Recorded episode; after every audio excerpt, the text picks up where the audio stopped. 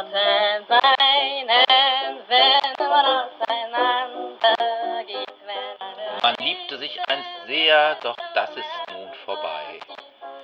Darum unterhalten wir uns heute über unsere Top 5 der Spiele, die wir einst sehr liebten, nun aber nicht mehr spielen.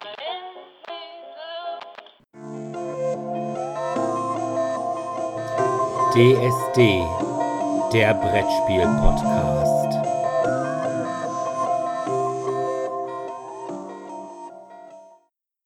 Ja, hallo erstmal und willkommen zur 38. Folge von DSD, dem Brettspiel-Podcast. Heute beschäftigen wir uns mit unseren verflossenen Lieben, was allerdings weniger romantisch wird, als es sich anhört. Aber zunächst kommen wir natürlich wie immer zu den Medien und da war der Sebi im Kino. Genau. Die Abstinenz hat ein Ende. Und zwar ist mein Kino-Buddy aus ihrem Afrika-Urlaub zurück. Was dazu geführt hat, dass samstags gelandet, sonntags im Kino, wir mal wieder ins Kino gestiefelt sind. Dort werden wir hier, Fun Fact am Rande übrigens mittlerweile schon heiß gehypt, weil wir immer Mehrwegbecher mitbringen und uns dort dann die Getränke einfüllen lassen und seit neuestem auch einen Mehrweg-Popcornbecher dabei haben. Das finden alle Angestellten echt super. Das ist schon sehr schön. Also von daher der Appell, rettet den Planeten, bringt eure eigenen Becher mit. Ja, Greta hat bestimmt auch ihren eigenen Podcast, äh, Popcornbecher. Podcast Popcornbecher. Das ist eigentlich auch mal so ein Thema, was wir machen könnten. Popcorn Podcastbecher. Oder inhaltlich könnten wir mal darüber sprechen, wie nachhaltig Spiele sind. Das können wir uns mal aufschreiben für später. Aber gut, ich war im Kino mit Honey und wir haben uns angeschaut Angel Has Fallen, ein US-amerikanischer Actionfilm in den Hauptrollen eigentlich Gerald Butler. Den kennt man ja aus diversen Komödien und auch als Actionheld aus seiner ersten Verfilmung von Has Fallen. Und zwar war das Olympus Has Fallen. Bei Olympus ist das Weiße Haus gestürmt worden und übermannt worden. Den gibt es aktuell, Achtung, Schleichwerbung, weil Markennennung ohne Gewinnabsicht bei Amazon Prime aktuell. Und danach, weil der so erfolgreich war, haben sie noch einen zweiten Has Fallen draufgesetzt mit London Has Fallen. Auch sehr schön. Viel Action, viel Geballer, viel Held, viel Held, viel Epos. Und genau so lässt sich der dritte Teil auch beschreiben. Es geht um den etwas in die Jahre gekommenen, ähm, ja, wie soll ich sagen, Bodyguard oder Personenschützer des Secret Service Mike Benning, der auch schon Protagonist der ersten beiden Filme ist, mal wieder mit Morgan Freeman als Präsident der Alan Trumbull spielt. Und dieser fällt relativ zu Beginn des Films einem Anschlag zum Opfer. Das erkennt man auch an den Trailern. Das ist so, sie stehen da am See und angeln und tauschen sich noch darüber auf, wie alt sie geworden sind und wer jetzt hier was, wie, wo tut. Und plötzlich kommen Flugdrohnen, die per Gesichtserkennung auf diverse Personen zusteuern und somit die komplette Leibgarde des Secret Service des Präsidenten ähm, ja, niedermähen, würde ich es jetzt mal höflich umschreiben. Alle, nein, einer hat überlebt. Es ist Mike Benning und der Präsident liegt im Koma. Und weil er der Einzige ist, der überlebt hat, wird ihm natürlich auch prompt dieser Anschlag angelastet. Also er ist quasi aufs Glatteis geführt worden. Haha, hm, du bist der Einzige, der überlegt hat. Wie kann das denn sein? Das Ganze ist so eine bisschen Politverflechtung. Ich muss sagen, mir war relativ schnell klar, welche Schauspieler eine größere Rolle spielen und dementsprechend vermutlich die Gegenspieler sind. Es ist sehr actionreich, es ist nicht geradezu handlungsarm, aber auch nicht so, dass man da jeden Moment gebannt zuschauen muss. Ich fand ihn ganz gut. Wer Actionfilme mag, wird sich auch den anschauen. Es sind ein paar schöne Gimmicks mit drin, technischerseits, nicht ganz so wie James Bond, aber schon so ein bisschen und ganz viel Handwerk. Und mein persönlicher Lieblingsdarsteller ist der gealterte Nick Nolte, der Clay Banning spielt, den Vater von Mike Banning.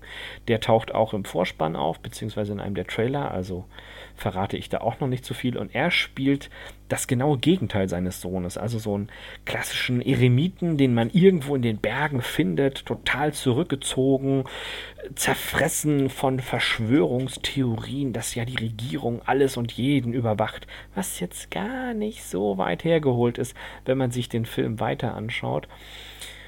Und das ist und bleibt einfach der Lieblingscharakter. Bei dem muss man am meisten lachen. Also die meisten witzigen Stellen hat in der Tat der Vater von ihm bekommen, gespielt von Nick Nolte, der das auch sehr überzeugend rüberbringt.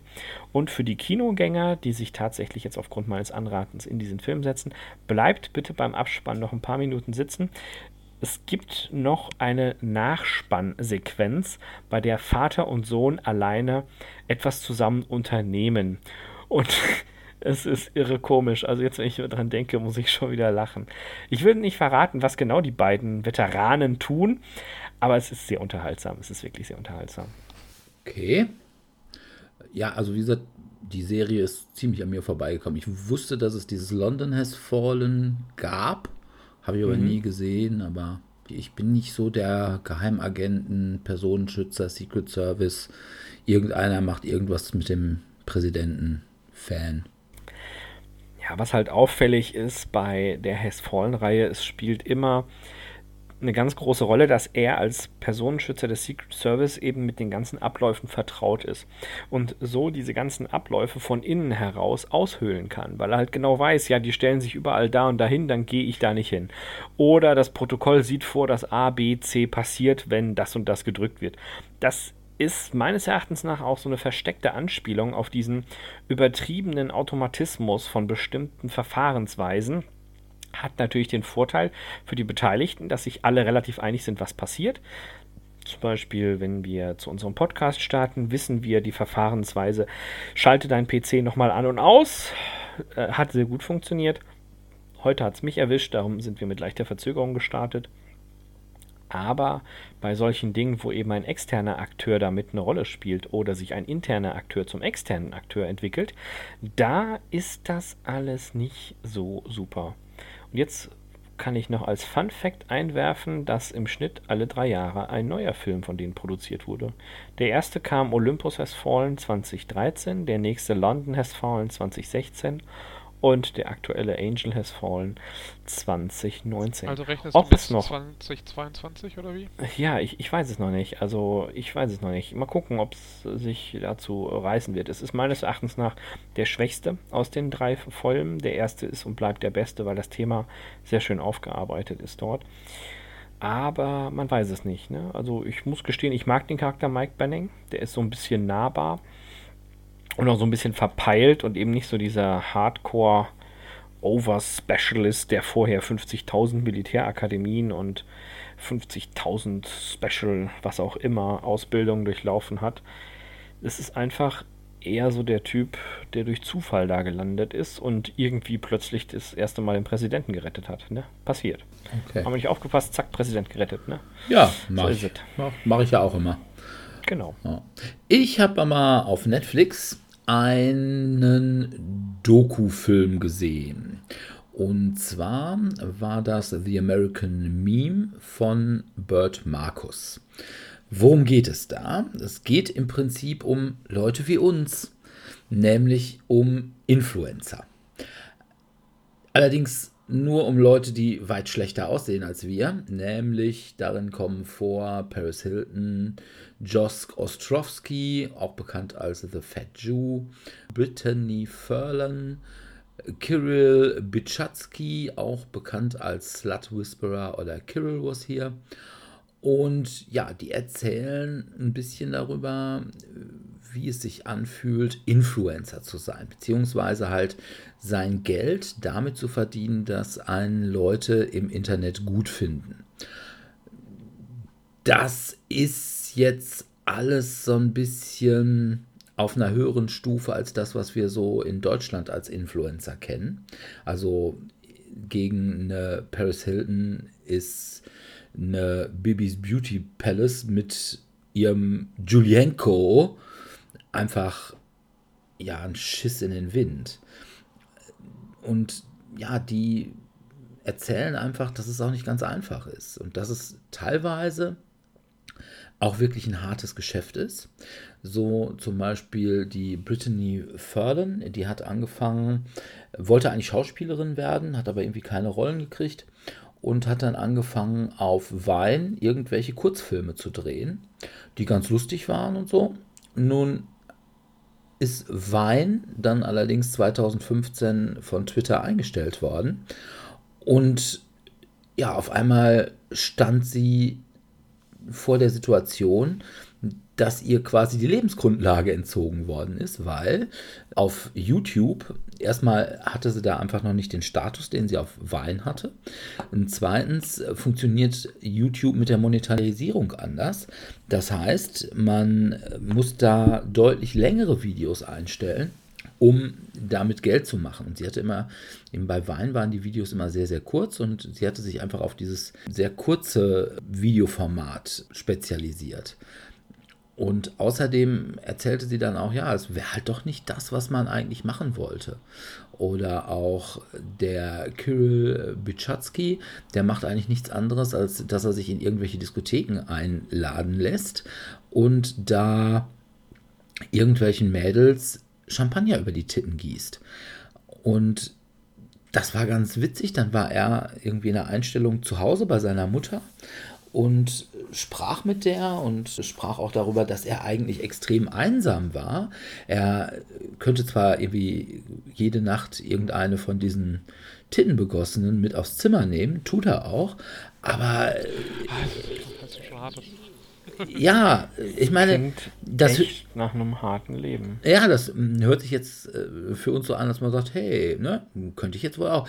Ich würde mal sagen, da kann man vielleicht mal ein Jahr mit verbringen. Aber er hat schon jetzt irgendwie die Vorstellung und seine Mutter vor allem auch, so mit kleinen Enkelchen und so und irgendwie eine richtig feste Beziehung. Und ich Ja, aber das dann würde ich nicht jeden Tag mir äh, also Mädels mit aufs Zimmer nehmen oder jedes Wochenende neue Mädels mit aufs Zimmer nehmen. Da würde ich dann irgendwie anders, glaube ich, suchen.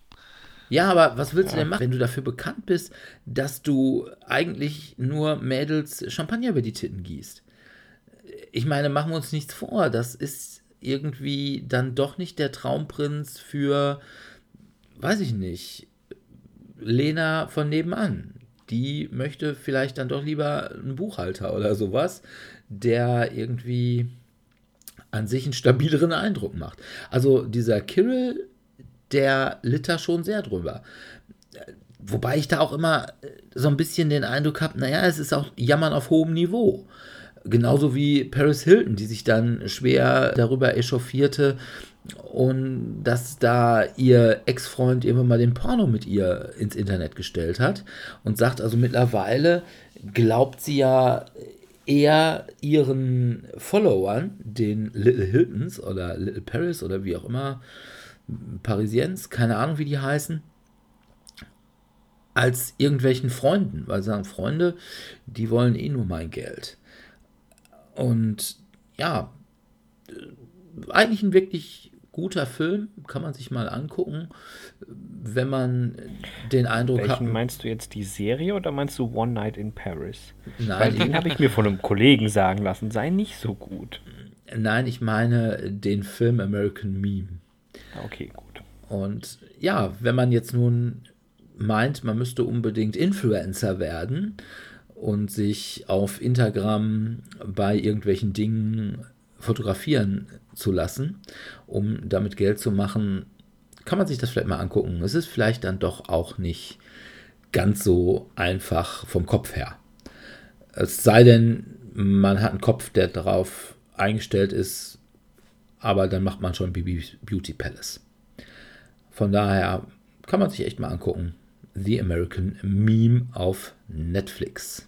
Dominik. Ja, ich habe nichts Neues wirklich mir angeschaut, sondern ich bin eher, habe eher so den Nostalgie-Trip gefahren. Also ich habe mir einen Film angeschaut, der so um die 20, als ich um die 20 herum war, oder Anfang 20 war, so mein Lieblingsfilm war, nämlich Garden State. Damals war auch Scrubs meine Lieblingsserie und da war es dann nicht so weit her, dass als Zach Braff, der Hauptdarsteller von Scrubs, seinen ersten Film gemacht hat, wo er Regisseur, Autor und Produzent war, dann auch mir den Film anzuschauen.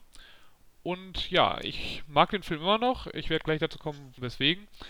Erstmal dazu, worum geht es in dem Film. In dem Film geht es um Andrew Larchman, der zu Hause angerufen wird von seinem Vater und der sagt ihm, dass seine Mutter gestorben ist und er dann doch bitte mal nach Hause kommen würde. Dazu muss man dann eben, man findet dann heraus, Andrew Larchman war lange nicht mehr zu Hause. Er hat versucht, eine Schauspielkarriere in LA aufzubauen. Das lief aber auch mehr schlecht als recht und hat sich dann eben eher als Kellner dort rumgeschlagen. Und er kommt jetzt nach Hause zum Tod seiner Mutter, die vorher im Rollstuhl war und er wurde dafür verantwortlich gemacht, dass sie im Rollstuhl gelandet ist. Weswegen er dafür verantwortlich gemacht wird, möchte ich jetzt hier nicht spoilern. Ich möchte nur kurz die, die Prämisse, also er kommt jetzt nach Hause, durch, dadurch, dass er eben die Familie so früh verlassen hat, hat auch damit was zu tun, dass er von seinem Vater, der Psychologe ist, dazu gebracht wurde, sehr viele Medikamente zu nehmen. Und jetzt setzt er diese Medikamente halt eigenständig einfach mal ab, als er nach Hause fährt und das hat natürlich Nebenwirkungen, wenn man jetzt quasi über ein Jahrzehnt oder so die ganze Zeit heftige Psychopharmaka nimmt und die dann auf einmal so plötzlich absetzt. Und muss deswegen zum Neurologen und trifft dort dann auf Sam, die gespielt wird von Natalie Portman. Und ja, und dadurch ergibt sich dann halt eine leichte Romantikkomödie. Also mit so ein bisschen Drama-Hintergrund. Was mir an dem Film eben so besonders gefällt, ist A, die Musik. Das ist halt so Mitte der äh, Nullerjahre Indie-Musik, die Zach Braff auch selbst ausgesucht hat. Und die komplett verrückten Ideen, die ständig da in dem Film vorkommen. Also zum Beispiel, dass er auf einmal nach einer Party aufwacht und auf einmal steht ein Ritter vor ihm. Warum steht da ein Ritter vor ihm? Dass wie er durch seine Psychopharmaka, also er wacht halt in seinem Raum, als der Vater ihn anruft, auf. Der Raum ist komplett leer und komplett in weiß gehalten. Also es sind halt einfach, man ist, wird von Szene zu Szene geworfen, wo ständig irgendetwas komplett Bizarres passiert.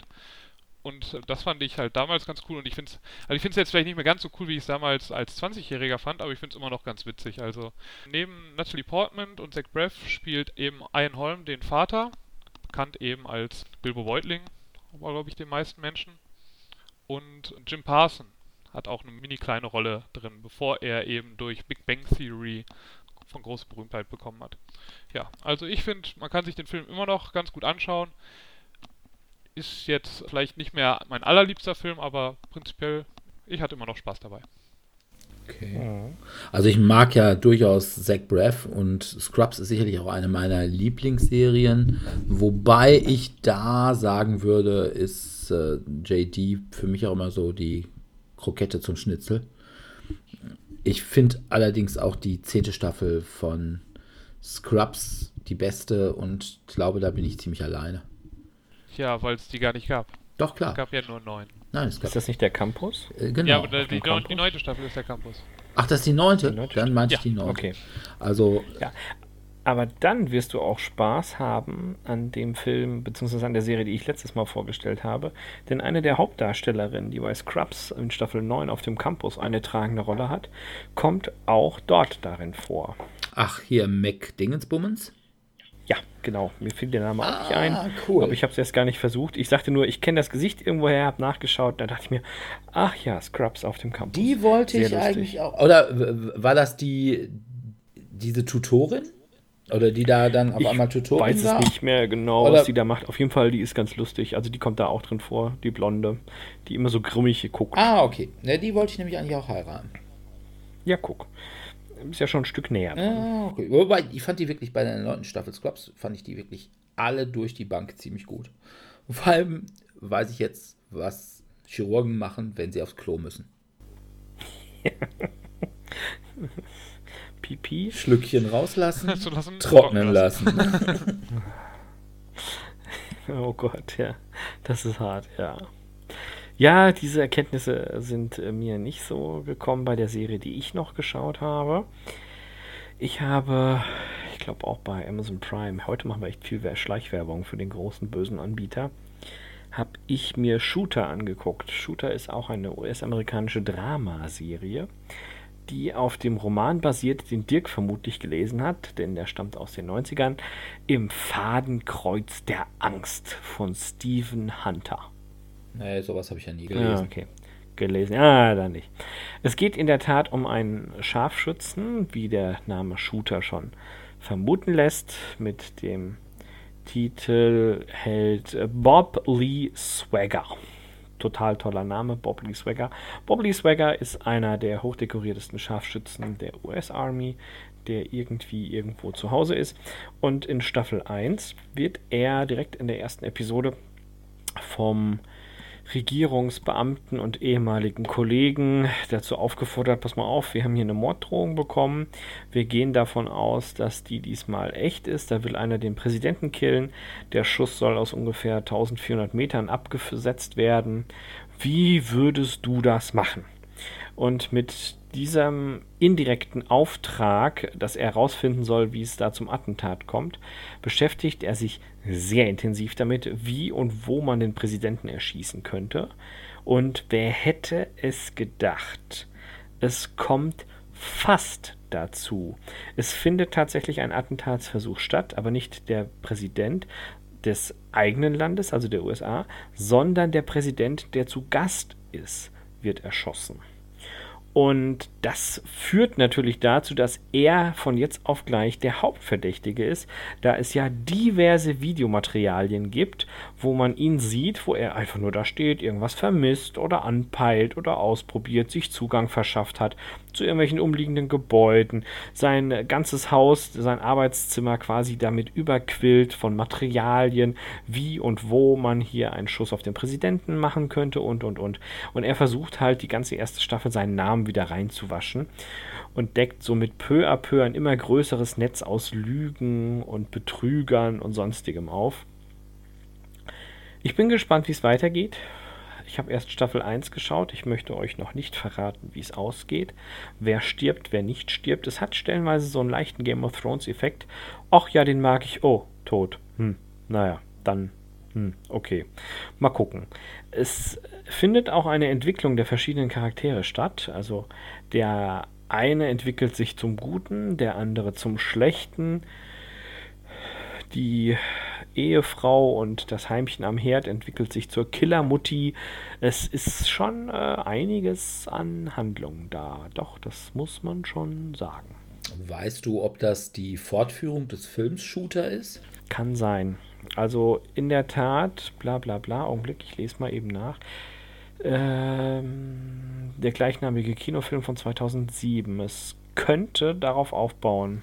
Den habe ich, glaube ich, mal irgendwann gesehen, so Anfang der 10er, Ende der Nuller Jahre. Ich glaube, da lief der sogar im Fernsehen irgendwo. Ja, ja, ja, der, der, der kam Auf nicht, Vox. der war nicht lange im Kino. Oder sowas. Ja. Ja gut, ich habe noch gelesen. Und zwar kam ein neuer Ben Aronovich Flüsse von London Roman raus, namens Octoberman. Und das Schöne ist, der spielt in Deutschland, weil sowas wie das Folly gibt es natürlich auch in Deutschland. Das heißt hier die Abteilung für komplexe und diffuse Angelegenheiten, kurz KDA. Ja, einmal muss man sagen, es ist kein vollwertiger Roman. Es ist eher etwas, was man wohl als Novelle bezeichnen würde oder als Kurzroman oder was auch immer. Es hat also nicht besonders viel Tiefgang und es ist tatsächlich so unglaublich parallel zu dem ganzen Flüsse-Setting, dass es ein bisschen wehtut. Also man hat wirklich eins zu eins die Figuren übertragen. Man hat halt Toby Winter oder Toby Winter vielmehr. Der ist halt der Peter Grant von Deutschland, also der Zauberlehrling. Dann gibt es die Chefin von Winter, die immer nur die Chefin genannt wird. Das ist das Pendant zu Nightingale. Es gibt eine Vanessa Sommer, haha, Sommer, Winter, die ist Oh, der war hart, ja. eigentlich so eine Leslie May aus dem ersten Roman, also die noch nicht viel mit Zauberern zu tun hatte oder beziehungsweise noch gar nichts mit Zauberern zu tun hatte, aber jetzt so ein bisschen da reingezogen wird und sich am Ende des Buchs dann auch zum KDA versetzen lässt. Es gibt natürlich wieder Flussgöttinnen. In diesem Fall sind es die Flussgöttinnen von irgendwelchen Seitenarmen oder Zuflüssen der Mosel. Kelly und Morgana, das ist so ein Götterkind. Die ist eigentlich ganz lustig dabei, weil am Ende des Buchs besteht sie darauf, dass sie jetzt in den Kindergarten will. Und das, obwohl sie eigentlich permanent irgendwelche Leute verzaubern möchte. Was soll ich sagen? Die Geschichte ist eher schwach. Das ganze Buch hat auch nur 200 Seiten. Man kriegt es also an zwei Tagen gut durchgelesen. Und es geht um einen Mord. Ja, man weiß nicht so sehr, ist es ein Mord, jedenfalls um eine Leiche bei Trier. Und es kommt ein bisschen Trierer Lokalkolorit da rein und so ein bisschen Weingedönse, was mir als Biertrinker ja sowieso ein bisschen fremd ist, aber naja. Was soll ich sagen? Die Auflösung zum Schluss ist ein bisschen wirr und auch ein bisschen lieblos. Ich war nicht wirklich begeistert. Also sagen wir mal so, lesen muss man den Roman sicherlich nicht, wenn man nicht die anderen Flüsse von London Bücher gelesen hat. Weil dann kann man damit überhaupt nichts anfangen, weil dafür ist die Geschichte auch einfach zu dünn. Es ist eine nette Ergänzung zu der Flüsse aus London Reihe und es lässt einen hoffen, dass tatsächlich jetzt auch noch so ein deutscher Zweig zu vernünftigen Romanen entwickelt wird, zumal ja jetzt äh, in der Weiterführung der Londoner Flüsse von London Serie das Ganze so ein bisschen mehr ja, ins Familiendrama abgleitet, nachdem Peter Grant und seine Freundin Beverly, die die Flussgöttin des Flusses Beverly, glaube ich, wie auch immer. Jedenfalls seine Freundin ist schwanger und jetzt kommen dann Vater Freuden und ja, ich weiß nicht, ob ich das so gut finde, zumal der große Handlungsbogen, der da vorher da war, jetzt abgeschlossen wurde. Ich weiß nicht, ob Aronovich noch Ideen für eine Weiterführung der Serie hat. Also Oktoberman sagte mir jetzt erstmal nicht, oh, da steckt noch eine Menge drin. Auf der anderen Seite gibt es einem so ein bisschen Hoffnung, dass jetzt mit einem neuen Setting vielleicht doch auch mal ein neuer, guter Handlungsbogen reinkommt. Von daher nur eingeschränkte Empfehlung für Fans. Und da ihr es eh nicht gelesen habt, weil ihr ja nicht lest, Ja, genau. dumme Kinder halt. Wegen sowas wie euch geht die Welt zugrunde. So. Ja gut. Äh, Was? Wir lesen nicht, wir warten, bis es da von der Film rauskommt. Genau. Na gut. Ja. Kommen wir zu unserem eigentlichen Thema. Die ja, verblassten Lieben an Brettspielen. Spiele, die wir mal irgendwann echt viel gespielt haben, um nicht zu sagen bis zum Erbrechen und die wir heute eigentlich kaum bis überhaupt nicht mehr spielen. Das kann viele Gründe haben. Zu einigen werden wir kommen. Und da fange ich gleich mal an mit meinem Platz 5. Das ist nämlich schon wieder ein bisschen gemogelt. Das sind nämlich eigentlich zwei Spiele. hey, Alter Schummler! Ja, aber die äh, spiele ich können aber da nicht schummeln. Ja, ja. beide aus dem gleichen Grund nicht mehr. Und zwar ist es einmal das X-Wing Miniatures Game und auf der anderen Seite Marvel Dice Masters. Die habe ich eine Zeit lang echt viel gespielt mit irgendwelchen Kumpels. Allerdings, diese Kumpels haben entweder aufgehört, das zu spielen, oder sind mittlerweile auch in so einer Turnierszene drin. Das heißt, gerade bei X-Wing, da musste man sich dann permanent die neuesten coolen Aufstellungen oder Zusammenstellungen von irgendwelchen Flotten runterladen, weil man ohne die tatsächlich nicht mehr kompetitiv bestehen konnte auf irgendwelchen Turnieren. Das fing an mit, erst war es dann der Thai-Schwarm, wo man dann irgendwie mit vier bis sechs TIE-Fightern antreten musste. Und ich war halt immer jemand, ich hatte, ja, ich sag mal, ne, von jedem Acker ein Pferd weil ich fand die Minis eigentlich ganz toll und immer wenn die Minis äh, neu rauskamen und ich sag, boah, das fand ich aber super geil, dann habe ich mal einen davon gekauft, aber nicht gleich 12 und 50 davon. Deswegen besitze ich halt auch die zwei TIE Fighter aus der Grundbox und keine anderen. Okay. Ja, und, immerhin. Äh, und ähnlich war es bei Marvel Dice Masters. Marvel Dice Masters fand ich ein super Spielsystem ich fand auch schon äh, Quarriors ziemlich gut. Und ja, dann hatten wir mal so ein kleines Turnier beim Tellurian. Da waren dann noch so ein paar andere Leute, die das häufiger spielten und eben auch auf Turnieren spielten. Ja, und da kamst du halt nicht mehr zum Spielen. Da fingst du an, erst mit deinem thematischen Aufbau, was weiß ich, mit nur X-Men oder nur die X-Men von Cyclops aus den damals aktuellen Comics. Und die hatten dann Zusammenstellungen mit X-Men, mit DD, mit DC und alles zusammen. Und die spielten halt so, ja, die bauten sich halt so eine Armada von Würfeln auf die wurden dann alle einmal gewürfelt und dann warst du weg. Während du dann irgendwie gesagt hast, okay, du hast mal zwei, drei Würfel, dann machst du mal einen Angriff. Nein, machten die überhaupt nicht. Ne? Wenn die, selbst wenn die dann irgendwo mal einen Schaden nahmen oder so, die warteten halt, bis die ihre 26 Würfel hatten, dann würfelten die einmal und dann war es halt weg. Und das ist halt so eine Sache, da auf, in dieser Art macht mir das Spiel keinen Spaß mehr. Und ja, auch mit diesen Zusammenstellungen. Ich bin ja ein Fluff Bunny halt.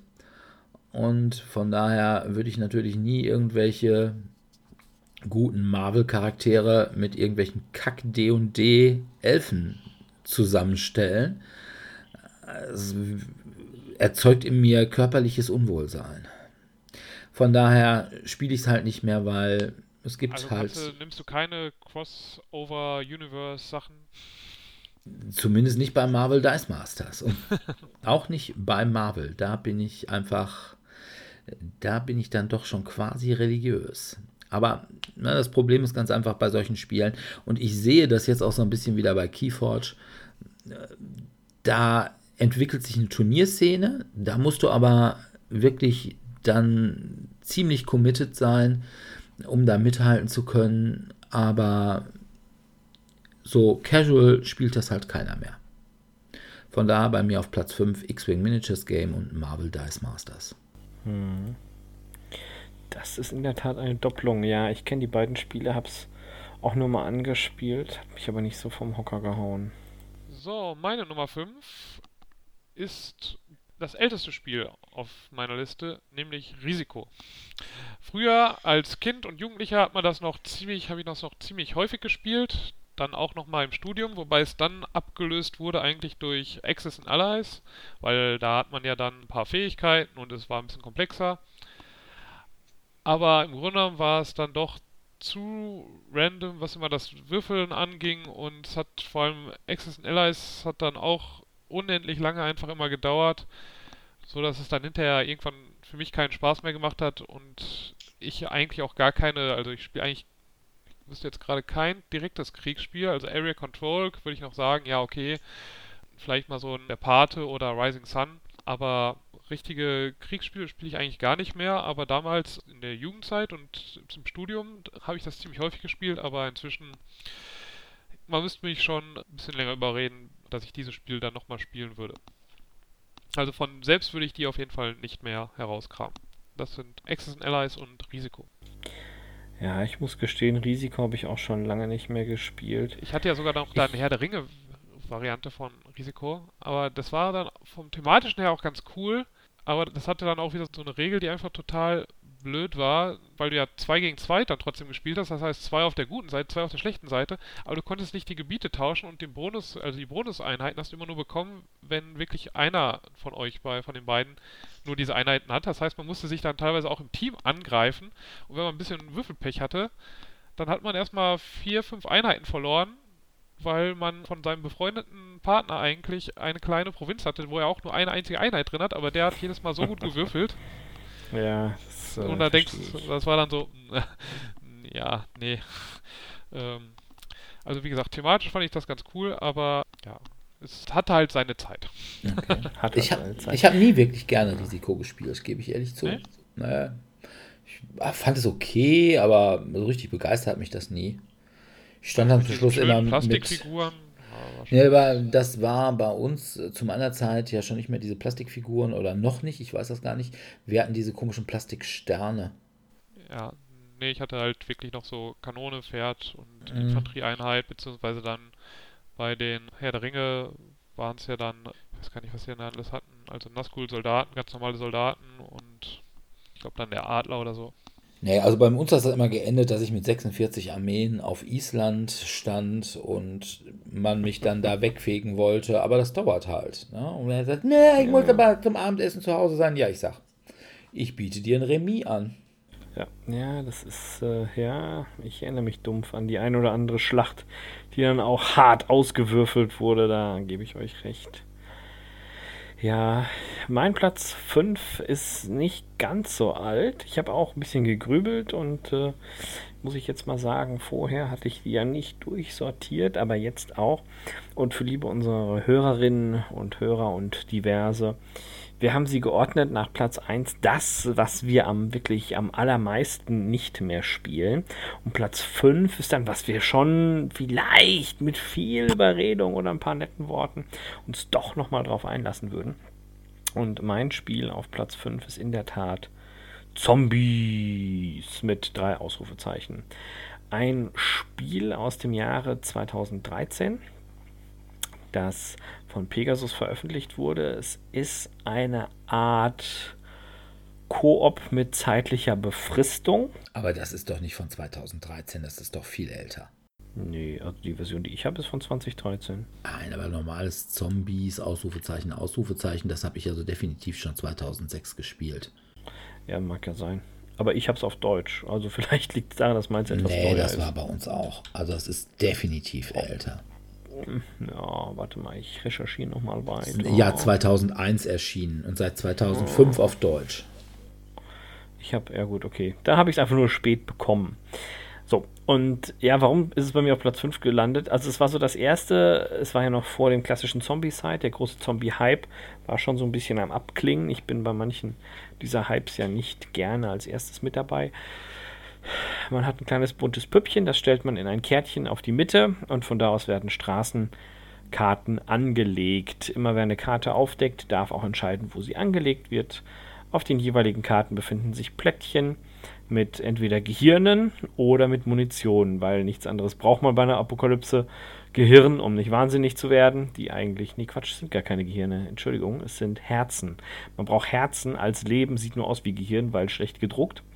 Und Munition, um eine Apokalypse zu überleben. Es gibt zwei Siegbedingungen, entweder man schafft es als erstes zum Hubschrauber und sitzt in diesem, während er wegfliegt, oder man bringt einfach, ich glaube, 30 oder 40 Zombies um, was eigentlich auch schwierig ist, aber einem beim Spiel zu fünft auch schon mal eher passieren kann. Der kooperative Teil endet da, wenn es abzusehen ist, dass einer gewinnt.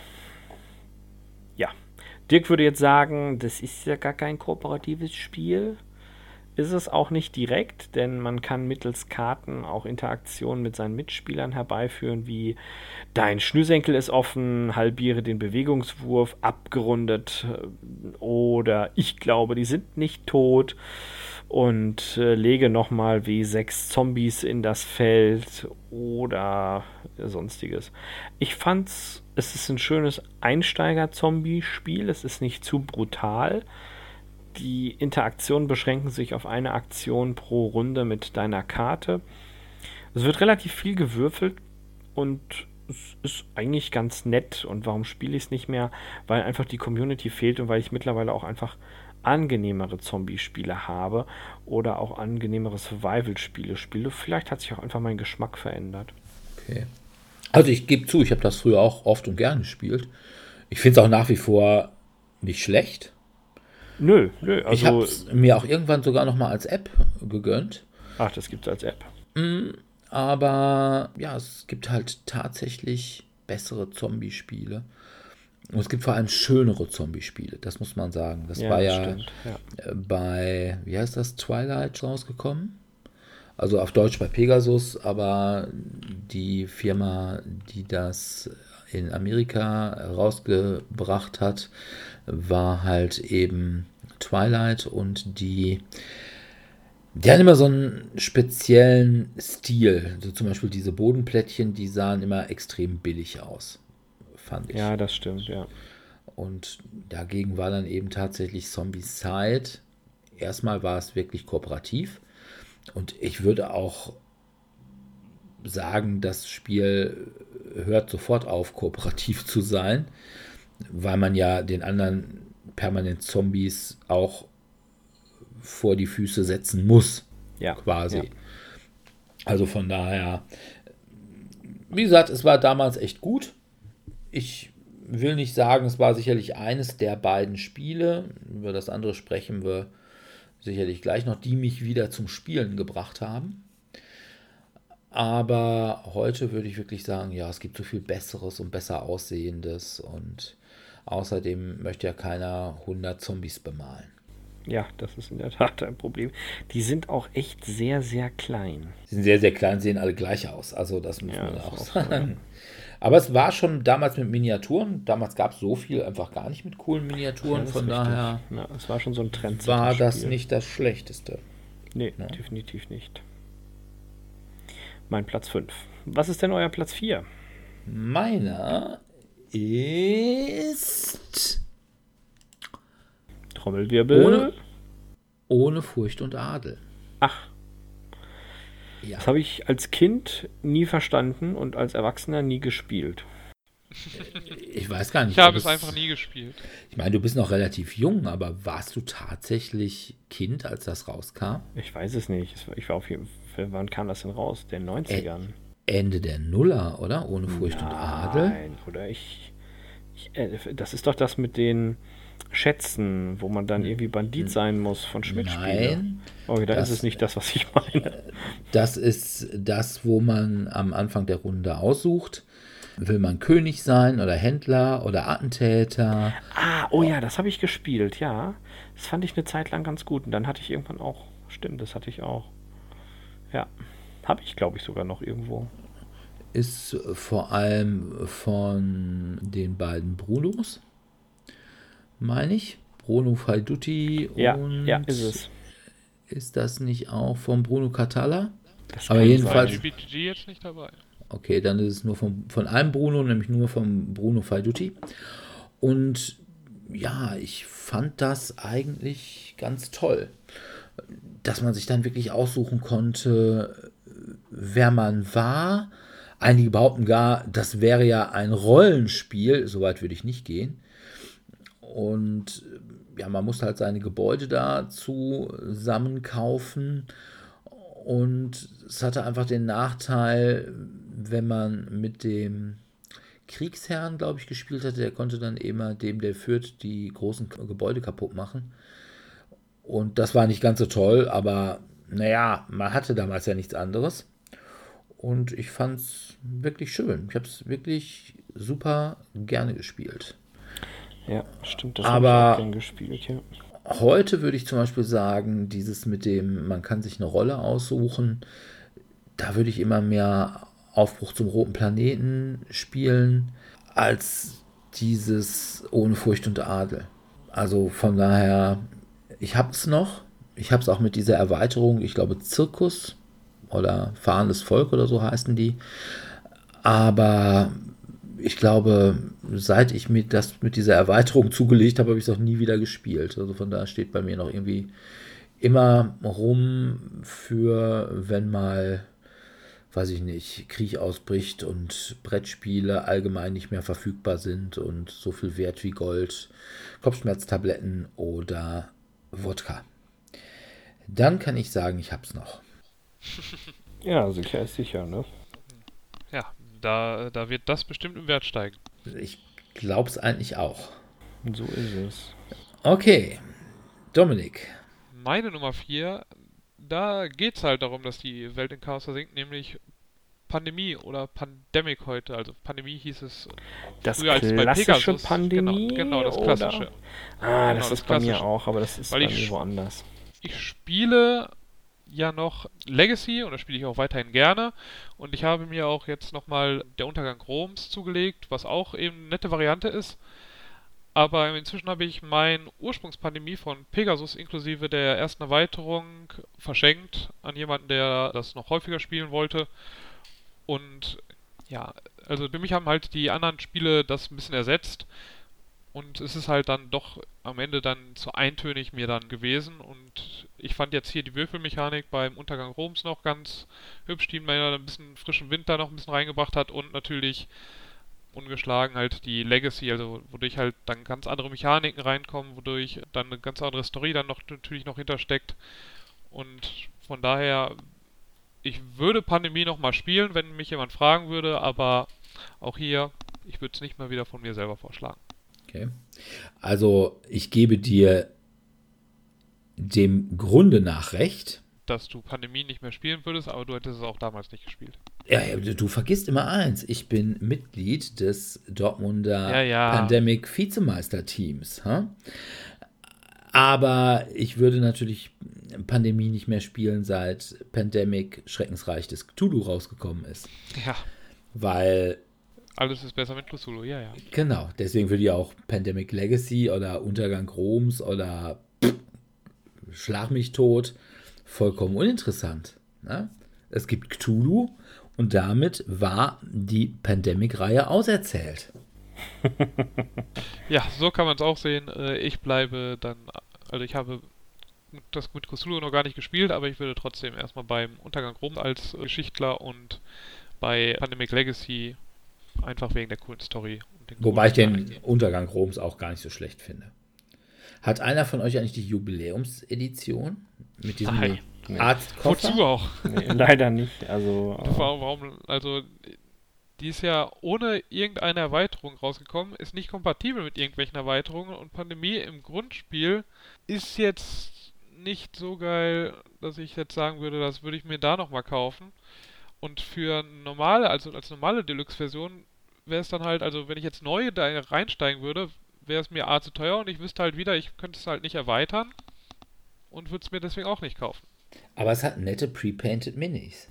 Nee, Das- die Pre-Painted Minis musst du extra kaufen, es hat nur Minis. Ah, okay. Die Pre-Painted, also die vorgemalten, die gibt es nur, glaube ich, extra zu kaufen. Ich meine, die normalen, also im normalen Deluxe-Variante sind die erstmal nur, in Anführungszeichen, nur grau, ganz normal. Ah, so, okay. Das wusste ich nicht. Oder vielleicht in vier verschiedenen Farben, ich weiß es jetzt nicht genau. Ja, gut.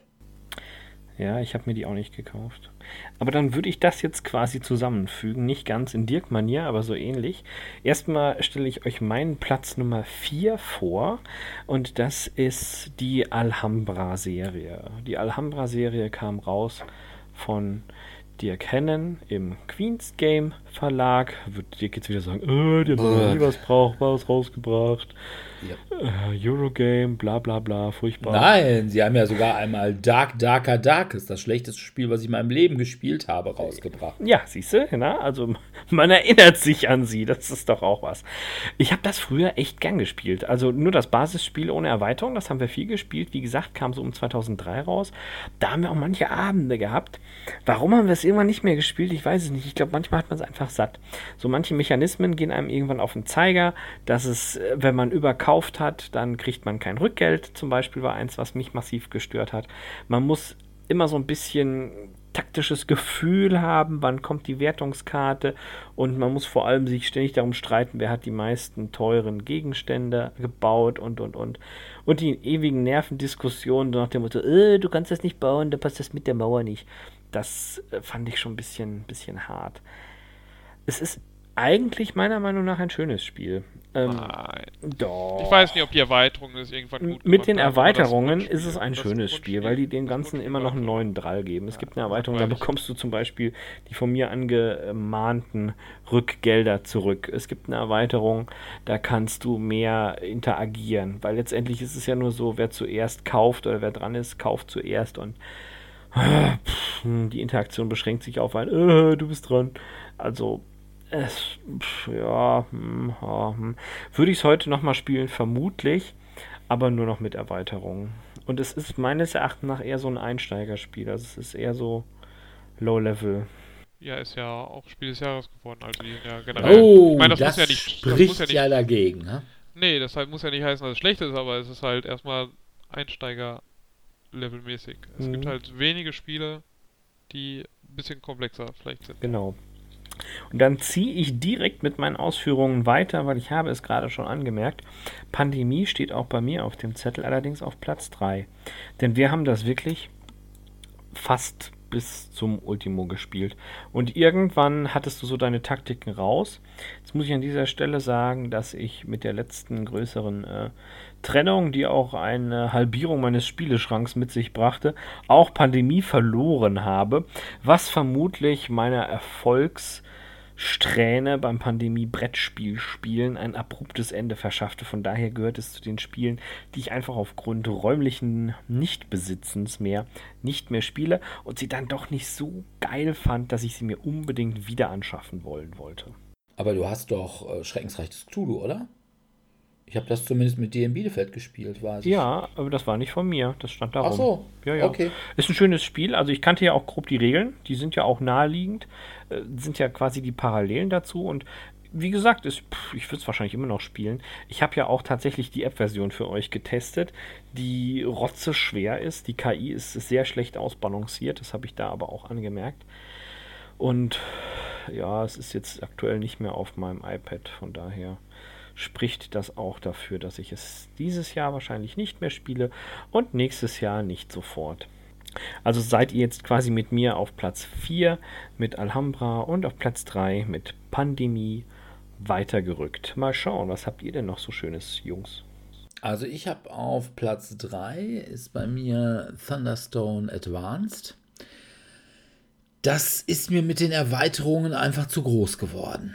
Und irgendwann habe ich danach noch Thunderstone Numenera gekauft. Das war dann wieder angenehm schlank, aber auch das spiele ich irgendwie heute nicht mehr. Einmal liegt es daran, dass Numenera halt so ein bisschen exotisch ist, während Thunderstone Advanced ganz normal halt eben so, ich will nicht sagen Standard Fantasy ist, aber doch zumindest ziemlich Standard Fantasy und Numenera ist halt ziemlich abgedrehte Fantasy. Und ja, das Problem ist, wenn man die ganzen Erweiterungen hat, dann erstmal rauszufischen, was verwendet man und was verwendet man nicht. Das ist bei mir auch so ein Problem bei vielen Deckbildern, die dann irgendwann mal ja, Erweiterungen dazu kriegen und man kann nicht mit allen Erweiterungen spielen. Dann muss man erstmal eine halbe Stunde damit verbringen, um quasi eine vernünftig ausbalancierte Angebotspalette zusammenzustellen. Und das finde ich lästig.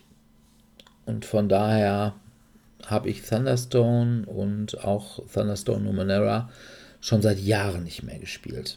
Ich habe eh das Problem, dass Deckbilder bei mir vor allem auf dem iPad bzw. auf dem Smartphone laufen, weil ja, da laufen sie einfach irgendwie besser.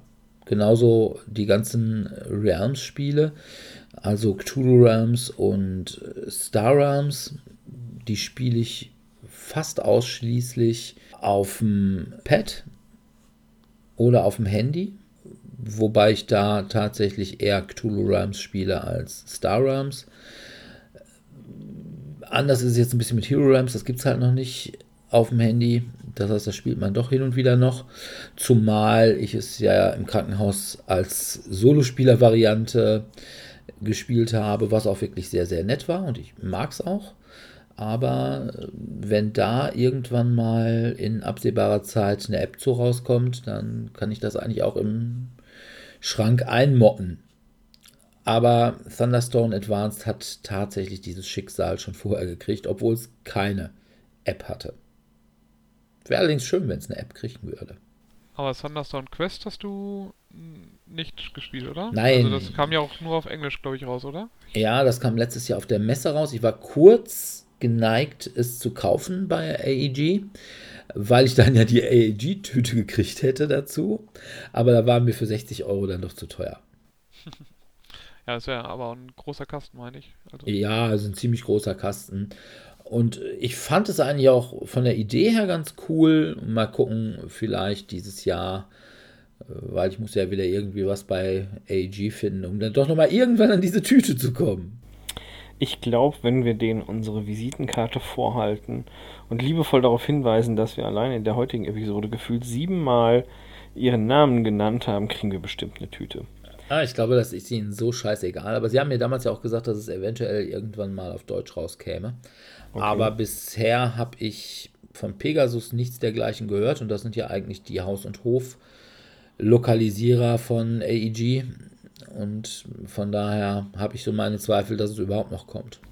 Aber ich bin mir sicher, wenn wir noch 20 Mal unseren Lieblingsbrettspielladen Tellurien erwähnen, kriegen wir bestimmt eine Original Tellurien Öko Paperback. Na super. Ja.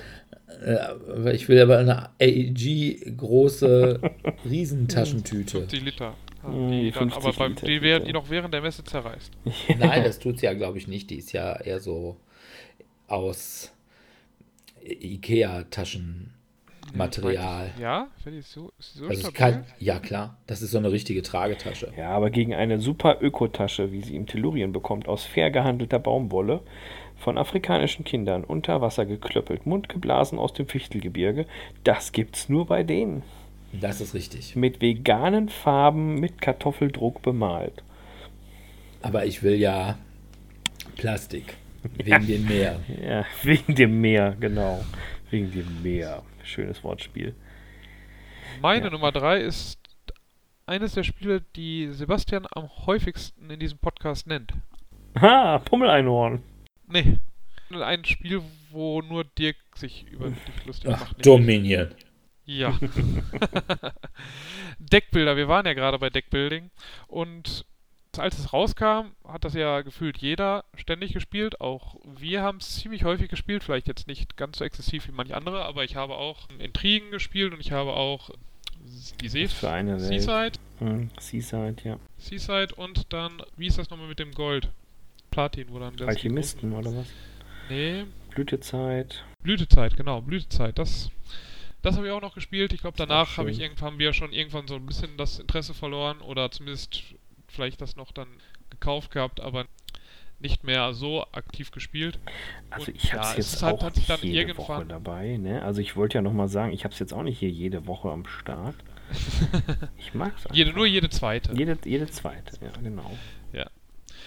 Ja, und ähm, also damals haben wir es halt noch ziemlich häufig gespielt und irgendwann einfach gefühlt zu Tode gespielt. Vor allem, wenn jemand dann ziemlich schnell da gute Kombinationen rausfindet, der quasi, weil das gewohnt ist, als Magic-Spieler sehr schnell immer sofort die besten Kombinationen da sich herauszudenken, dann hat es auch irgendwann ein bisschen weniger Spaß gemacht. Ja, das stimmt wohl. Weil er dann immer sofort mit einem Blick gesehen hat, ja, ich muss mir erst das kaufen, dann das kaufen, dann das kaufen und dann kann ich eigentlich immer meine gesamte Hand durchspielen und habe eigentlich fast schon gewonnen. ja, aber das war Dominion meine Nummer 3. Also ich muss ja sagen, ich habe ja quasi die Gnade der späten Geburt, beziehungsweise der späten Brettspiel-Wiedergeburt. Und als ich wieder mit Brettspielen angefangen habe, da gab es eben nicht nur Dominion, sondern da gab es zum Beispiel schon Thunderstone und äh, Konsorten. Von daher musste ich den scheiß Dominion nie intensiv spielen. Ich habe es einmal oder zweimal, glaube ich, gespielt, weil es irgendwelche Leute unbedingt spielen wollten. Und ich fand es damals schon so kacke. Es war so langweilig. Es war so. Äh, das ist doch, das ist doch Kartenwichsen, oder? Äh, ist doch äh, wie allein vorm Rechner sitzen und Sebi, ich glaube, wir müssen nächstes Mal Fickelfilme gucken. Ich, Äh, ich merke schon, hier, wir müssen ihn echt mal Also, wieder... äh, es ist zwar jetzt bei mir auf der Liste von Spielen, die ich nicht mehr so unbedingt spielen möchte, aber äh, einfach nur um Dirk Für zu ärgern, mich würde mir, das, würde mir das, genau, würde mir das dann wieder Spaß machen, weil ich dann sehen würde, wie sehr Dirk darunter leiden würde. Ja, wahrscheinlich. Aber ich würde das ja, Das ich würd- würde das ja einfach nicht reichen machen. Ich, ich, das, ich könnte es überhaupt gar nicht, weil mir würde ja die Spielhand abfaulen. Deine Finger sind wahrscheinlich du mit der zu halt klein, um die ganzen Karten adäquat halten zu können. Ja, nee, das ist schon richtig. Mach mal weiter. Ah, nee, ich bin, wa? Du bist dran. Was ist denn dein Ah. Platz 3? Nein, Zwei. äh, Zwei sind Seit wir schon. drei, genau, wir sind jetzt bei zwei. Ja? Zwei hat eigentlich so ein bisschen das gleiche Problem wie drei, nur noch intensiver. Es ist nämlich zu groß geworden. Und es ist Mhm. nicht nur ein bisschen zu groß geworden, sondern es ist gewaltig zu groß geworden. Könnt ihr euch vorstellen, was es ist? Nee. Smash-Up, Ja, Smash Up. Also, 5 Millionen Erweiterungen und jedes Jahr kommt eine neue raus. Also jedes Jahr kommen zwei mittlerweile raus. Also okay. da, das muss man mal sehen. Also ich habe mittlerweile, glaube ich, habe ja mir irgendwann mal sinnigerweise diese große Geekbox geholt. Weil da ja drei Karten drin sind oder eine Fraktion drin ist. Eine Fraktion, die Geeks, genau. Aber vor allem, weil man dann eine Schachtel hat, wo man alles rein tun kann. Und mittlerweile muss ich sagen, ja, also zwei, drei Jahre komme ich damit noch klar, aber dann nicht mehr. Also ich kaufe auch nach wie vor noch alle Fraktionen, die neu rauskommen, oder beziehungsweise alle Erweiterungen, die rauskommen. Das ist mittlerweile nur noch Sammelleidenschaft, weil du kannst aus 50 Fraktionen, da gibt es keine Möglichkeit, wie du da erst erstmal überhaupt irgendwas dieses Spiel zu können. Bei 50 Fraktionen, ich weiß nicht, wie viele Kombinationsmöglichkeiten das sind, aber äh, die kennt man ja auch schon kaum mehr. Ja, Und das stimmt. Im Anfang war es auch einfach schön, weil du hattest relativ einfache, klare Regeln. Dann kam, ich glaube, mit der Monster-Erweiterung und mit der Cthulhu-Erweiterung kamen erstmal so kleine Sonderregeln. Das war aber noch ganz okay. Das ging. Dann kam irgendwann mal die Munchkin-Erweiterung raus. Und äh, da kam ein Arsch voll Sonderregeln, sodass ich auch heute, wenn ich nochmal Smash Up spielen würde, ich würde es nie mit den Munchkin-Sachen spielen. Und das Problem ist auch einfach mittlerweile, wenn du wirklich mit allen spielen willst, wie ordnest du zu? Entweder du musst aus allen 50 eine Karte ziehen, die dann mischen und dann jedem zwei geben oder draften oder wie auch immer. Selbst beim Draften mit 50 Fraktionen, das kann echt lange dauern. Und sie haben zwar mittlerweile in jeder Box auch die entsprechenden Kartentrenner dabei für die neuen Fraktionen. Was sie aber nicht dabei haben, wäre mal so eine Blankkarte, die man quasi nehmen kann, um überhaupt die Fraktionen zuzuteilen. Das heißt, man muss entweder die Kartentrenner nehmen, die man nachher dann irgendwann wieder einsortieren muss, oder man muss jeweils eine Karte rausnehmen, die man dann auch wieder einsortieren muss. Also Smash Up ist mittlerweile so ein Moloch geworden, dass ich da keine Möglichkeit mehr sehe, dieses Spiel in irgendeiner Weise vernünftig zu spielen. Aber wie gesagt, die Erweiterung, wobei ich jetzt bei den neuen Erweiterungen jetzt erstmal diese, das sind ja so zwei weltweit Erweiterungen. Jetzt haben sie einmal mit kanadischen Mounties, mexikanischen Wrestlern, französischen Musketieren und japanischen Sumo-Ringern. Und die nächste wird dann irgendwie, ich glaube, deutsche Heinzelmännchen Stimmt, und Einzelmännchen, ja. irgendwie, also das ist dann, oder afrikanische, weiß ich nicht, Medizinmänner oder sowas. Und das finde ich schon eigentlich weder besonders geekig noch besonders interessant. Ich finde sowieso, dass sie bei einigen Fraktionen, so am Anfang war es einfach auch ein gewisser Charme. Ne? So dieses wirklich, dieses geekige Aliens, Piraten, Dinosaurier, was so der Geek wirklich gut findet. Aber irgendwann hat man dann auch sehr verzweifelt irgendwelche Fraktionen gesucht, die man nehmen konnte. Also mit Kätzchen und Großmüttern. Also ich weiß nicht, glaube, kein Geek fand jetzt irgendwie, dass er sagte, oh ja, Omis, das finde ich super. Aber, naja, oder Schafe. Die Schafserweiterung habe ich, die habe ich glaube ich auch nicht. Da weigere ich mich, glaube ich, die zu kaufen. Ich habe mir Ja, diese ja auf die All-Stars zwar irgendwann.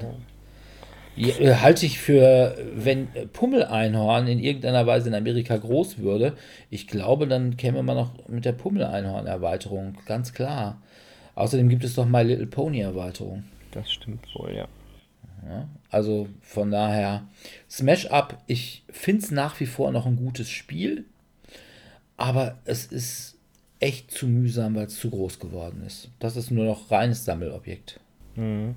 Das passt zu meiner Position Nummer zwei, denn bei mir ist es auch ein Spiel, das annähernd nur zu zum Inbegriff des Sammelns geworden ist und der Name Steve Jackson ist derart hart damit verbandelt. Aber noch dominierender sind die Zeichnungen von John Kovalic. Wer war's? Munchkin. sagt's? Munchkin. Genau, Munchkin, weiß jeder sofort. Erschienen 2001. Ich fand auch damals, es ist ein richtig tolles Spiel gewesen in den Anfängen. Es war auch ganz klassisch das humoristische Nerdspiel, bezogen auf die ganzen Rollenspielspieler, die einfach eben mal nicht der getreue Held sind, die ihrem persönlichen Ehrenkodex folgen, sondern getreu dem Motto, tritt die Tür ein, verhau das Monster, klau den Schatz. Ach ja, nebenbei, bestiehl deine Freude, klau den Schatz. Pff, ja, also ich habe immer noch genug Spieler und Sammler eher in meinem Freundes- und Bekanntenkreis, die tatsächlich bis heute immer noch diverse Munchkin-Editionen horten und es auch nicht müde sind, jedes Jahr neue Munchkin-Editionen zu sammeln.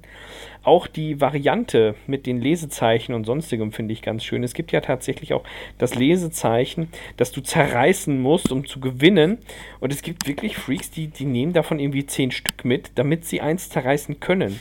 Dass das eine Persiflage auf den Sammelwahnsinn ist von diesen Lesezeichen, verstehen die gar nicht. Die sind so in ihrem Tunnelblick drin. Ich habe das Lesezeichen der Macht, ich muss es verbrennen, dreimal drauf rumhüpfen und meinen Namen tanzen und schon steige ich eine Stufe auf. Also, pff, hm, naja, das finde ich jetzt nicht so cool. Also ich fand Munchkin auch immer, ich finde es auch nach wie vor noch ein schönes Spiel. Also es gibt ja immer viele irgendwelche Smug-Eurogamer, Ja. die sagen, ah, Munchkin, ist ja total doof, da wird ja immerhin nur der Führende angegriffen. Ja, so ist gehört das auch. langweilig. Na, und natürlich ist es scheiße, wenn man nie in seinem Leben Rollen gespielt hat. Aber es ist allgemein scheiße, wenn man nie in seinem Leben Rollen gespielt hat. Das stimmt, ja. Ne? Deswegen wollen wir Dominik auch immer noch dazu bringen, dass es vielleicht doch nochmal anfängt. Wir wollen ihn nicht dumm sterben lassen. Ich glaube, Wir Dominik wäre ein toller Elf. So ein kleiner, grummeliger Elf. Was? Ich bin ein grummeliger Zwerg. Das bin ich. Nein, dafür bist du zu groß. Grummeliger Elf. Ja, ich hatte grummelige Zwerge. Njom, njom, njom. Hat mir mein Essen geklaut. Njom, njom, njom. Ja, nein, aber wie gesagt, ich fand das damals auch, ich habe es gerne gespielt. Ich habe, glaube ich, auch noch die, ich habe, glaube ich, 1 bis 4 und diese Extra-Boxen und ich habe auch diese, diese Figürchen. Also diese, diese Munchkin-Figürchen, womit man dann quasi die Stufe anzeigen kann. Ach, die habe ich Und nicht. ich habe mir mal irgendwann so einen so einen Spielplan habe ich mir mal irgendwann selber gemacht, Mhm. weil es den nicht mehr gab. Und von daher, ich wollte auch immer mal, es gab dann ja auch Munchkin Cthulhu, ne? Es gibt ja Mhm. überhaupt Munchkin alles. ja, Also der Tat. Äh, und Superhelden und Science Fiction und Abenteurer und was weiß ich nicht. Aber ich glaube auch, dass Munchkin, wenn ich so sehe, was wir auf der Messe an Munchkins verkaufen, Das läuft noch, ja. Ist ein verdammter Evergreen. und wie viele Leute kommen und fragen, sag mal, habt ihr Munchkin Nightmare Before Christmas? Ja. Und wo man sagt, ja, genau. Und wenn wir es hätten, dann würden wir es dir nicht verkaufen, sondern wir würden es auf Ebay reinstellen und reich werden. Weil irgendwie da gibt es gefühlt nur fünf Exemplare von. Keine Ahnung. Ja, also von daher, Munchkin, da sage ich, das ist eine gute Wahl. Also, ist keine gute Wahl, dass man es nicht mehr spielt, aber ist trotzdem eine gute Wahl. Ja, es passt halt einfach dazu. Also wie gesagt, ich spiele es schon, aber sehr, sehr selten. Es gibt jetzt auch ein Munchkin Rick and Morty. Dinge, die die Welt nicht braucht. Obwohl, äh, gab es das nicht schon länger? Ah, nee, Adventure Time gibt es, glaube ich, schon länger. Ne? Adventure Time wird schon länger, ja. Okay. Meine Nummer zwei hat auch recht viele Erweiterungen bekommen, wobei ich nicht ansatzweise so viele davon gespielt habe, aber es wurde einfach durch andere Spiele ersetzt, die im gleichen Universum spielen, nämlich in Dirks Lieblingsuniversum und nein, es ist nicht Marvel. Cthulhu? Oh, Cthulhu. oh, oh, jetzt bin ich aber gespannt. Ja, und welches Spiel dauert einfach viel zu lange und es gibt mindestens ein besseres, was es sehr ähnlich macht und Also erstmal grundsätzlich gesagt, kein Cthulhu-Spiel dauert tatsächlich zu lange. Weil man hat einfach Zeit, die man Cthulhu opfert. Ja, das kann also nicht zu lange dauern, Oh, weil kein Opfer darf zu groß sein. Ja. Ich weiß, dass du wohl Arkham Horror meinst. Ja. Arkham Horror, das haben wir früher, als es quasi noch nichts anderes gab. Wir hatten ja nichts anderes. Wurde das regelmäßig auf den Tisch gebracht. Heute würde ich, glaube ich, also da muss man jetzt schon wirklich, also jetzt kommen wir wirklich zu den Spielen, da muss man jetzt echt Überzeugungsarbeit leisten, dass ich mir das nochmal antue. Also ich rede jetzt vor allem von der zweiten Edition, nicht die dritte Edition, die jetzt ja nochmal rausgekommen ist, die habe ich bisher noch gar nicht gespielt. Das heißt, ich kann gar nicht sagen, ob die schlechter, besser oder genauso ist.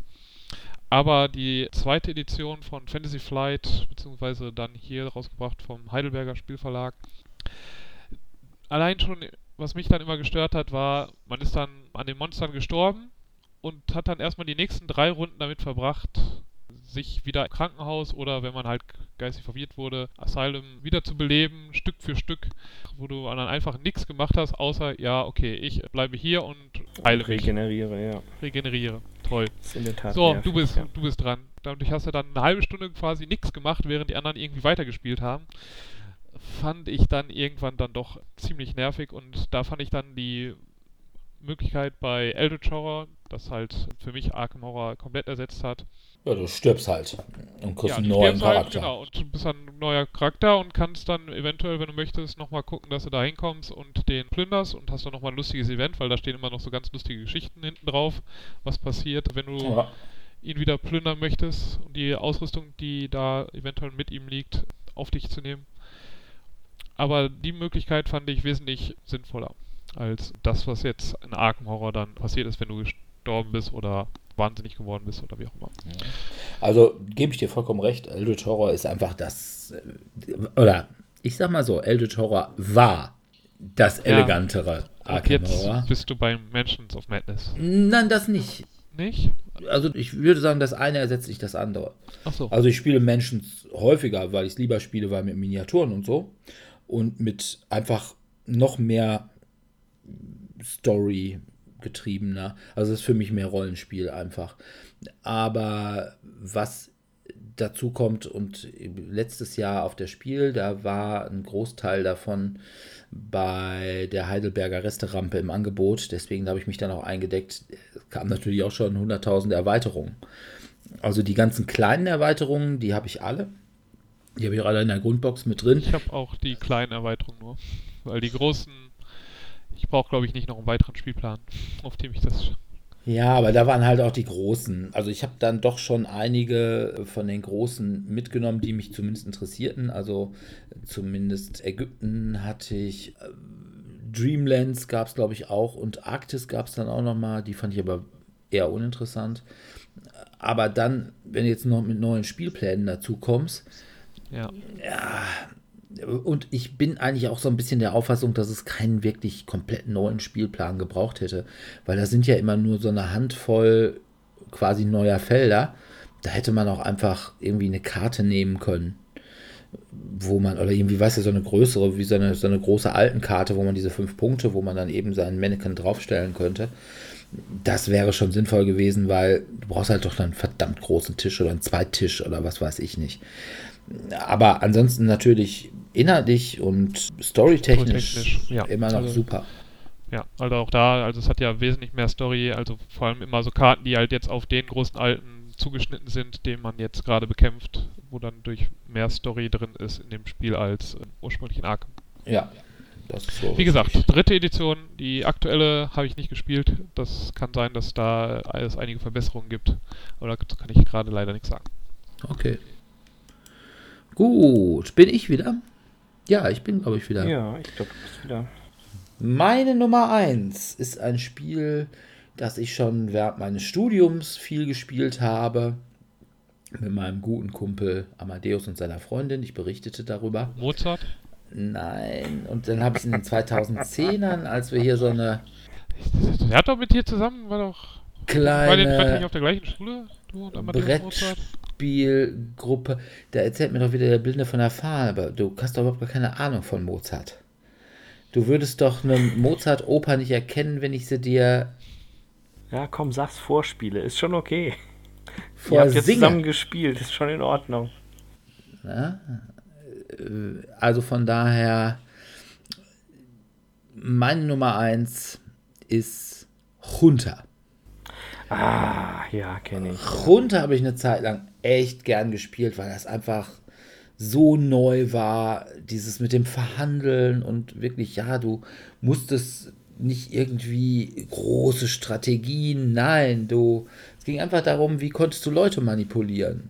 Das heißt, da musstest du nichts lernen, entweder du kannst das oder du kannst das nicht.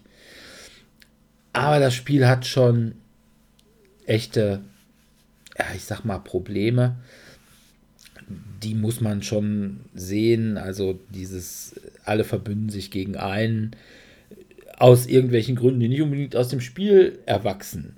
Das ist schon da. Und ja, dann nachher, wie tatsächlich die Revolution abgehandelt wird, das ist schon sehr mühsam, sehr langsam und nicht wirklich elegant und mit ein bisschen Rumgewürfel und dann diesen Chips, die du da hast. Und wenn du dann derjenige bist, der den Präsidenten und den Chef der Marine hast, dann kannst du eigentlich auch dich gleich in die deutsche Botschaft begeben. Das ist dann nicht ganz so interessant. Aber es ist schon ganz toll, so dieses, hm, wo schicke ich meinen Attentäter hin? Denkt er jetzt, dass ich denke, dass er denkt, dass ich denke, er wäre bei seiner Freundin und ist deswegen im Hauptquartier? Oder ist er doch in der Bank? Oder denkt er, dass ich denke, dass er in der Bank wäre und ist deswegen doch bei der Freundin oder in der Bar? Und da schicke ich dann meinen Attentäter hin und es teilweise auch wirklich witzige Karten.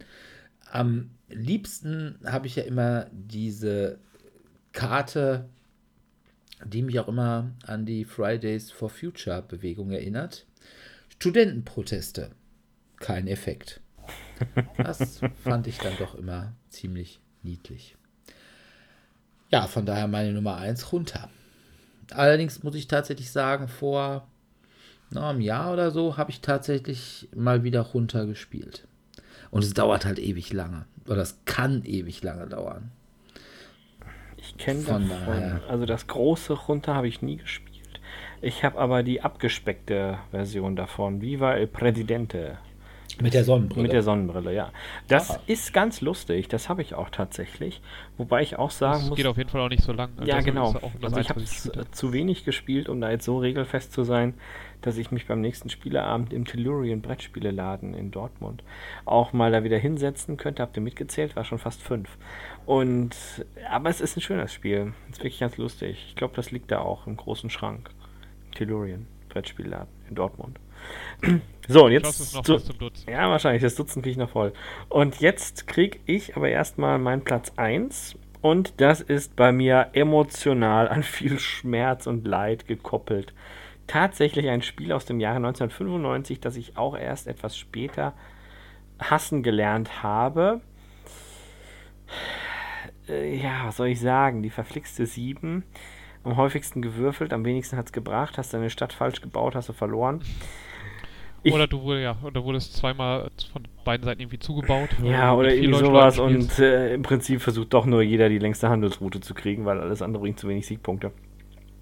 Es ist, wie man es vermutlich unschwer erkennen kann, ein Klaus Teuber-Spiel von äh, dem Hersteller Cosmos damals. Ich habe in der Tat noch die Holzversion unter Freaks, Geeks und Nerds heiß begehrt, vollständig.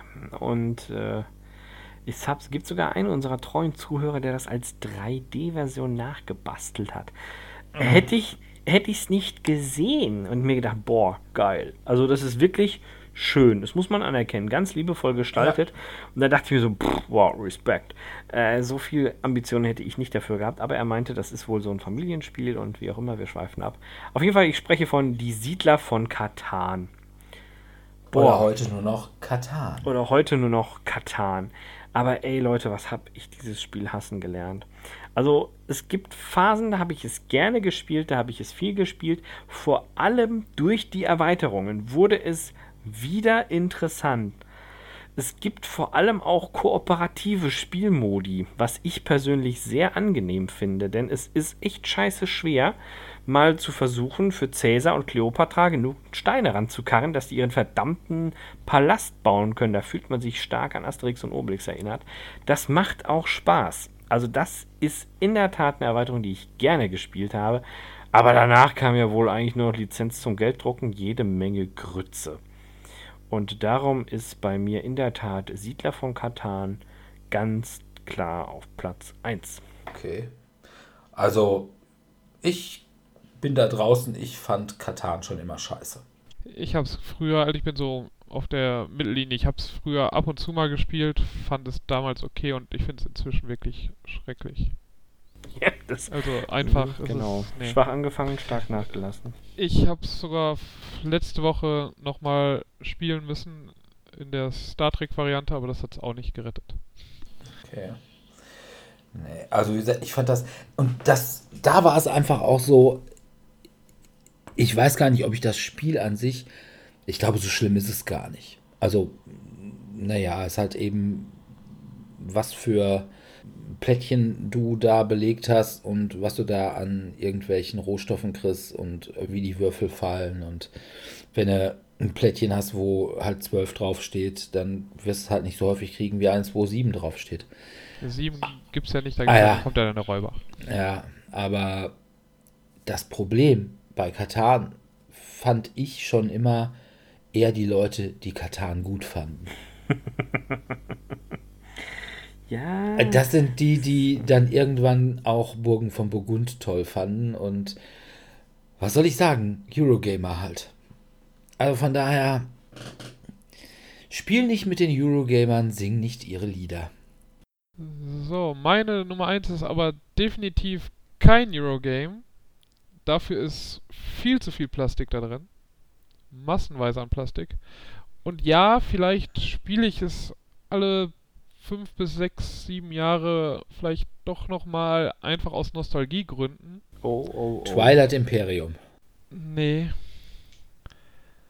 Hero ich bin, bin, hab quasi damals das Videospiel als erstes gespielt und dann kam gleichzeitig mit dem Videospiel kam das Brettspiel ungefähr heraus, also ungefähr gleichzeitig von Fantasy Flight. 5 Millionen Miniaturen. Descent. Nein, aber das gab es nie als, als Videospiel. Nee, Descent gab es nicht als 5 Videospiel. Millionen. Ach, ähm. Ah, Plastikteile. Or Orks gegen Blaumänner. Ähm, Ach, hier, äh, ja, wo es doch auch den Die Film Allianz gab. gegen die Horde. ja, genau, oh, Warcraft. World stimmt. of Warcraft, genau. Das gab's mit ist- Plastikfiguren? Ich kenne das nur Ja, mit mit Pappfiguren. Massen. Was? Du hast vielleicht das Adventure-Spiel. Also es gab noch mal ein Adventure-Spiel, das fand ich nicht so gut, aber das ursprüngliche World of Warcraft, also man konnte, hat dann halt alles erkannt, was du halt im Videospiel dann hattest und dann hast halt den Charakter, also quasi die Charakterklasse dann auch gewählt gehabt, die du im Videospiel gespielt hast. Ich war zum Beispiel ein Paladin und habe dann meine ganzen Zauber erkannt und fand das dann ganz cool und man hat ja am Anfang so zwei, drei Würfel und baut das dann auf, bis man irgendwann dann gefühlt 30 Würfel auf einmal würfelt, was ja schon ganz cool ist. Und man hat ja da halt eben auf der Weltkarte eben, und kann, man kannte halt dann die Regionen, war man dann da und hat sich dann halt immer Geschichten erzählt, was man dann im Videospiel dort erlebt hat, in den verschiedenen Regionen. Das war schon ganz witzig. Aber das Spiel ist einfach viel zu lang. Das dauert bis, das zieht sich wie Kaugummi. Also wenn man da nach sechs Stunden fertig ist, dann kann man auch froh sein, dass man dann nach sechs Stunden fertig geworden ist. Das ist ist dann schon relativ zügig. Und es ist halt von der Mechanik dann auch nicht so ausgereift, dass man jetzt sagen würde, ja, die sechs Stunden, die vergehen dann wie im Flug. Ist halt doch am meisten im Würfelwerfen. wie gesagt, aus Nostalgiegründen, ja, so wenn ich dann wieder nach 5, 6 Jahren wieder vergessen habe, wie lang und zäh das Spiel ist, dann bin ich vielleicht wieder bereit, es nochmal zu spielen und halt wieder in diese alte World of Warcraft Flair einzustauchen, was ich auch seit, das Videospiel habe ich auch jetzt seit, es gibt seit 10, seit 14 Jahren, ich habe es dann wahrscheinlich seit 10 oder 11, 12 Jahren auch nicht mehr gespielt. Also Boah, aber, ja, wie gesagt, das halt war ja eines der Spiele, was mich dann ja zum Sp- Hobbyspieler gemacht oder wieder gemacht hat. Also vorher war es ja, waren es ja dann hauptsächlich Spiel des Jahres, Spiele und eben vielleicht mal so ein Risiko und dann doch mal vielleicht ein Access in Allies, aber so richtig kam es dann halt mit Warcraft, weil ein Freund dann auf einmal zu diesen Videospielen, die wir halt gespielt haben, World of Warcraft und StarCraft, die Spiele gekauft hat und die waren damals halt ziemlich cool.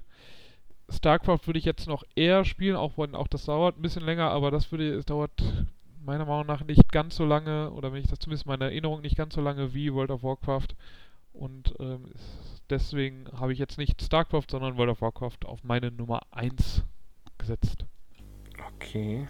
Ja, es ist jetzt einfach, also es ist eine Materialschlacht, man muss erstmal einen Tisch haben, der groß genug ist oder am besten einen Tisch, wo man es drauf spielt und dann nochmal einen genauso großen Beistelltisch, wo man alles hinlegt, damit man es dann griffbereit hat. Also es ist schon eine coole Materialschlacht gewesen, aber das dauert halt schon zum Aufbauen schon mal eine Stunde gefühlt und dann, bis man es gespielt hat, dann nochmal 5, 6 Stunden oder länger. Und von daher würde ich es jetzt seltenst nur noch spielen. Also wenn mich, wenn ich es gerade gespielt, wenn ich es im letzten Jahr gespielt habe, dann können mich auch keine 10 Pferde nochmal dazu bringen, es nochmal in diesem Jahr zu spielen. Okay. Oh, und es war das alte Miniaturenniveau von FFG, was eher geht so war. Wie auch beim ersten Descent. Also, Aber es waren 5 Millionen Miniaturen. ja, aber sie Gesamt waren, ein ganzer Sarg voll Miniaturen. ja, das echt ist, krass. das fand ich im Übrigen auch noch geil. Das waren noch die Zeiten, als FFG noch diese Kindersärge dabei hatte, wie eben auch Descent. Ja. Aber die sahen halt auch nicht ganz so gut aus. Also wenn man es aus heutiger Sicht sieht. Also war viel Aber man dabei, hat halt wo man die, sagt. man hat halt die. Figuren erkannt, die man auch im Spiel kannte. Aber ich habe auch nie World of Warcraft am Computer gespielt. Das war irgendwie alles nach meiner Zeit. Ich glaube, wenn ich zu dem Zeitpunkt noch studiert hätte, ich hätte mein Studium nie abgeschlossen. ja, das ist wirklich ein Zeitfresser gewesen. Dann immer mit dem Hinterkopf, ja, du hast jetzt wieder für einen Monat bezahlt. Das muss sich auch lohnen. Ich Ja. als Student Ja. habe ich kein Geld. Diese, diese 15 Euro müssen sich jetzt lohnen, dass ich die nochmal bezahlt habe. Ja. ist korrekt. Na gut. Aber ich meine, es gefällt mir immer noch besser als dieses heutzutage Free-to-Play und dann wirst du alle drei Minuten aus der Spielwelt rausgeschmissen, um dir zu überlegen, möchte ich jetzt was kaufen, damit es mir das einfacher macht oder möchte ich es nicht? Vielleicht bin ich, komme ich damit günstiger weg, als ich jetzt jeden Monat einfach 13, 14 Euro zahle. Aber inzwischen sage ich mir, ja, das wäre es mir dann trotzdem wert, als, als dass ich jetzt alle drei Minuten darüber nachgehen und denken muss, ob ich jetzt wieder 50 Cent ausgeben möchte oder nicht. Ja, das macht schon sein. Aber das geht eigentlich auch ziemlich an mir vorbei. Also, Ja. gut, ich finde es immer lästig, wenn ich bei irgendwelchen Free-to-Play-Spielen permanent Werbung eingeblendet kriege, wo ich immer auch denke, Kinders, ich dachte, ihr wolltet eure Werbung mal speziell auf mich zuschneiden. Weshalb ihr doch alle meine Daten sammelt. Warum kriege ich dann immer irgendwie solche Sachen, wo ich sage, nee, die, jetzt garantiert nicht. Ja, Also- wahrscheinlich sagst du zu oft Pummel-Einhorn, Pummel-Einhorn oder Tellurien Games in Dortmund, der letzte Brettspieleladen vor der Autobahn. Also irgendwann möchte keiner mehr nach Tellurien gehen, weil du ständig in denkst halt von, ah, der Sebi wieder. Muss ich wieder an Sebi denken. Genau. Das ist genau das, was bei mir passiert, wenn ich immer die Werbung eingeblendet kriege, wo ich dann sage, also Kleiderkreisel oder Mami-Kreisel, nein. Nein. Selbst wenn ich eine Frau und oder Mutter wäre, würde ich da nicht mitmachen. Ja, vielleicht wirst du es noch, man weiß es nicht. Na gut, dann sind wir also soweit durch mit unseren ehemaligen Schätzen, die wir heute mit dem Arsch nicht mehr angucken. Das ist ein bisschen so wie mit den verflossenen Lieben. Aber Anders ist es natürlich mit unserem Podcast. Da hoffen wir, dass ihr auch in zwei Wochen wieder einschaltet. Da wird's gruselig.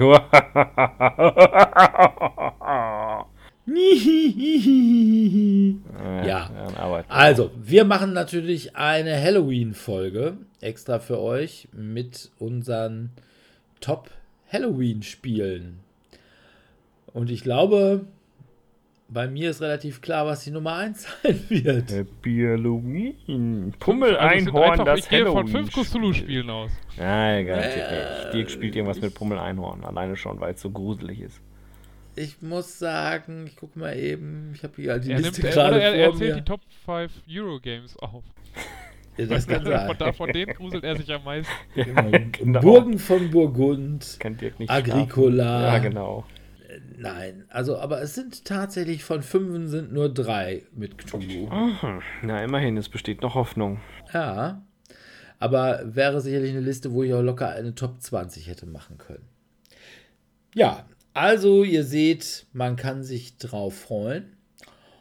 Und wer bis dato mit uns spielen will, der kann das wie immer mittwochs und donnerstags im Wechsel im Tellurien in Dortmund-Eichlinghofen. Allerdings nicht während der Spielemesse. Aber man findet uns dann natürlich auf der Messe direkt in Halle 6. Wenn man von der Halle 7 mit der Dauerkarte reinkommt, dann läuft man quasi direkt auf uns zu. Und ansonsten kann man natürlich mit uns spielen jeden ersten Dienstag im Monat im Cabaret Kö in Dortmund-Hörde. Ja, wir würden uns freuen, wenn wir euch da mal sehen würden. Und wenn ihr nicht kommt, dann könnt ihr aber immer noch uns bei Facebook liken, uns bei iTunes Sternebewertungen geben, uns bei Spotify lobhudeln, uns kommentieren, was wir dann auch immer versuchen, zeitnah zu gegenkommentieren und ja, uns E-Mails schicken, Spenden zukommen lassen in Form von Umschlägen mit Bargeld drin, weil Patreon oder sowas haben wir nicht. Und uns allgemein eure Liebe spüren lassen. Und bis dahin verbleiben wir dann mit einem freundlichen Tschüss. Ciao, ciao. Tschüss.